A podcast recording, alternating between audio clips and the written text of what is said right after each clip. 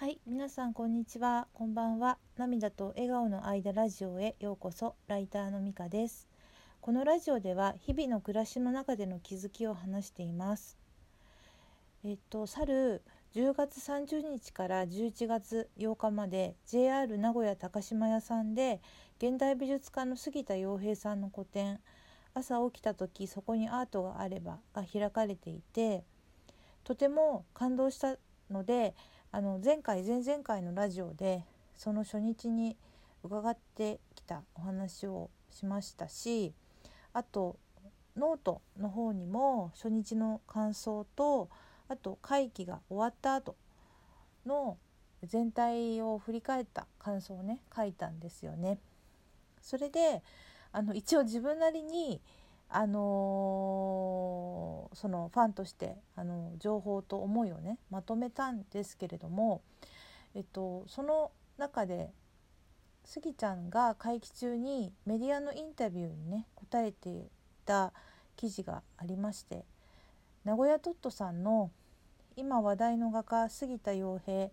地元で個展初開催お客さんと一緒にアートの価値を作っていきたいというね記事があったんですけれどもそれがねすごく私いいなって思ったんですよね。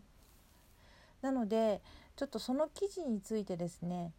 あのその感想をこのラジオでちょっと話をしてそれで スギちゃんの名古屋の個展についての自分なりのまとめにねしようと思います。であのその記事がねなんでそんなにいいなと私が感じたかというとこの1年間あのスギちゃんの活動を見せていただく中でスギちゃんがとても大事にしていることというか多くの人に伝えたいと思ってるのではないかとね感じることが凝縮されているなと感じたということが一つとまたそのそのというかこの古典でねそういったことを体現というか具現化している感じがしたんですよね。それでなんかとても感動したんです。なのであのこの記事をね引用させていただきながら古典をちょっと振り返って私のま感動ポイントというかそういったものを話したいと思います。まず、えっと、この記事のま冒頭にねあの日本で最も入作品の入手が困難と言われる人気作家の一人杉田洋平さんが作り上げるこの古典のテーマについてやアートへの向き合い方などお話を聞きましたと書かれていてね始まっている記事なんですけれども。と杉ちゃんはね前にもね話してくれていましたが、まあ、そういったこういってあの長くフルタイムであの画家として活動できている人っていうのは本当に一握りでましてやあの描きたい絵をね好きに描いてそれを求めてくれる人が居続けているというねことは本当に奇跡なんだっていうことをねこの記事でも言われていましたね。そしてあのこれはスギちゃんを1年前に私が知った時にあのスギちゃんの言われているのを聞いてとても嬉しかった言葉ですがお客さんもアーティストであるということをこの記事でも言っていて、まあ、その理由としてなぜならあの今後価値が上がるかも下がるかもわからない現代に生きる画家の絵を生活必需品でもないのに購入して部屋に飾ってくれるからというねことが書いてあって。あのああったんですよね。でこの言葉をあの当時当時っていうか1年前に私は人は皆表現者であると、まあ、ちょっと課題解釈をしてあの、まあ、このラジオを始めたりとか、まあ、いろいろ文章とかで表現していこうと思ったりとかとても気持ちがね自由になったありがたい言葉だなとあの感謝してるんですけれどもまあ、一方で、まあ、冷静に考えるとそこまでは言ってないとしてあのお客さんもアーティストっていう言葉をまあ文字通りね受け取るあのことがねその時はもしかしたらちょっと正確には冷静じゃなくて正確にできてなくてあのかもしれないんですけどあの この1年で少しずつね分かってきたように思います。それはあの、まあ、自分がスギちゃんの作品をあの購入させていただいて部屋に飾って毎日あの眺めたりとかしているなんていうか感じていることとかあるいは他のファンの方々とかお客さんたちがスギちゃんの作品をねあのお家とか会社とかにお迎えして喜んでいらっしゃる投稿とかを見せてもらうことで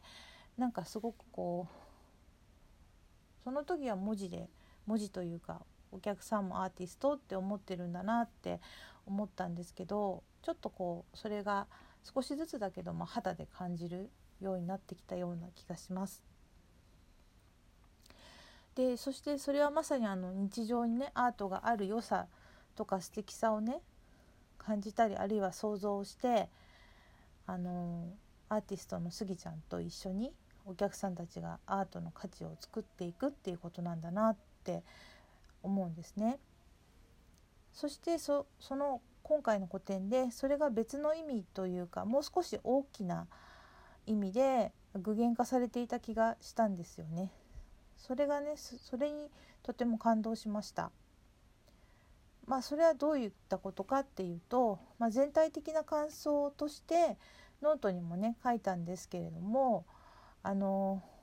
そのスギちゃんの作品を見たいとかスギちゃんご本人にお会いしたいっていう理由でとてもね遠くにお住まいの方々がすごい全国からものすごい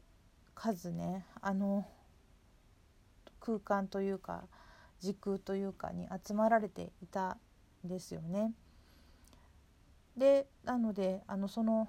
個展に飾られた作品一つ一つが本当に素晴らしくて素敵だなと感じるのとともにその個展そのものがあるいはスギちゃんご本人がその生きたアート作品に感じてその古典のその全体的でなんかそうなんかこう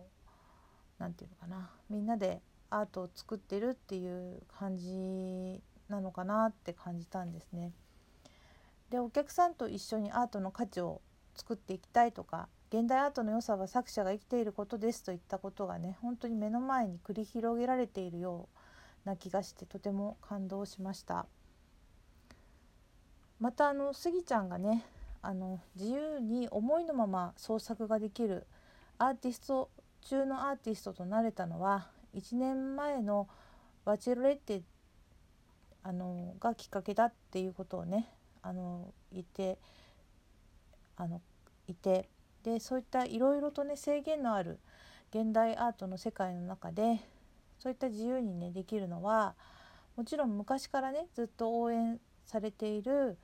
お客さんとかファンの方々がいらっしゃることっていうのはもちろんあの前提にっていうことだとは思うんですけどバチロレッテやそこからつながっていたさまざまなメディアの出演などがきっかけでファンの方がどんどん増えていっているということは本当にとても素敵なことだなとあの思います。